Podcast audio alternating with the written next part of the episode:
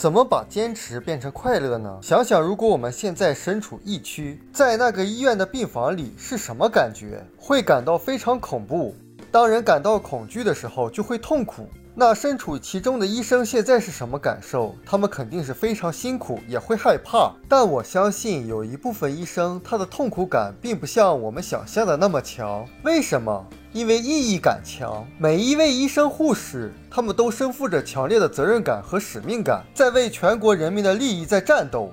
当人做一件事情意义感强的时候，他的痛苦感就会降低。所以，为什么有的企业家他叫卖情怀？情怀就是讲价值、讲意义。你信不信没关系，员工信他做事就会有动力。而有些人他总是在谈坚持，要有毅力，却从来没有持续做好一件事。实际上，问题可能恰恰就在这些概念上。你想，一个人满脑子都是坚持和毅力，恐怕他一直在纠结如何摆脱痛苦，会想到什么时候可以不做这个事，而不会换个角度就说这个事也许会成为快乐的事、有意义的事，因为。一个人不愿意做或者做起来感到痛苦的事情，不大可能做好，也不大可能做成。为什么？因为我们大脑有遗忘痛苦的功能。你回想一下过去痛苦的经历，估计想起来也不多，而且想起来觉得很模糊，不那么痛苦了。这就是大脑为了保护我们所进化出来的功能。所以那些学习感到很痛苦的学生，即使他考上了大学，但他高中时期学的很多知识基本上就还给老师了。为什么我们感到痛苦的事？情做不好，因为人无论学任何一个知识，还是学一个技能，本质上都是要在我们大脑里留下痕迹。但从开始的时候，你给予他太多的痛苦，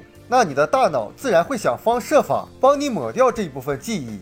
所以，我们做一件事情，想要不放弃，首先就是不要给自己痛苦的暗示。那你给自己什么暗示？不管你做什么事，在开始之前，我们要想尽一切办法为这件事情赋予重大的意义。比如说，你想实现财务自由，那核心就是你要把它作为你整个家庭的战略。所谓战略，就是你要赋予它重大的意义和使命。你要不断的跟家人交流，实现财务自由对你们家庭意味着什么。当你对这种意义了解的越深的时候，你在去做这件事情的过程中就会有快乐的感觉，因为你在追求一个美好的梦想。而我们过去学的很多词汇，比如说苦尽甘来、学海无涯苦作舟。实际上，他把成功定义为一个结果，而那个过程是痛苦不堪的。你想，如果过程一直都是痛苦的，最后的结果会快乐吗？即使快乐，也不长久。所以，很多人都卡在那个坚持的状态里，变成学习是件苦事，追求梦想的过程要做的事情也需要坚持，也是一个痛苦的事情。这样做就进入了恶性循环。所以，我们首先要赋予自己要做的事情重大意义。当然了，同样的事不同的。的人给他赋予的意义也是不一样的，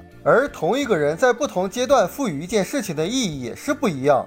但不管怎么说，你都要找到意义感，因为人是需要的，否则你就很难理解。像马斯克、比尔盖茨，他们还折腾什么？还有最后一个非常重要的，就是我们能够把一件事情持续完成的方法，就是你要想尽一切办法去寻找，也想做成你要做这个事情的人或者人群，尽量和这些人共度大量的时间。因为我们的思想和关注点，就像我们的口音一样，会受我们密切交往的人的影响。所以，当你和拥有某种技能的人或者某种思想的人在一起的时候，你会不由自主的发现学习同样的一些技能其实是很自然的，也很简单。最后送你一句耶哥先生的话：你什么时候才算是真正做好一件事、做成功一件事？就是你开始享受它的时候。我们书友会希望用十五年时间带动一亿人读书，改变思维，思考致富，和一千个家庭共同实现财务自由。快来加入我们吧！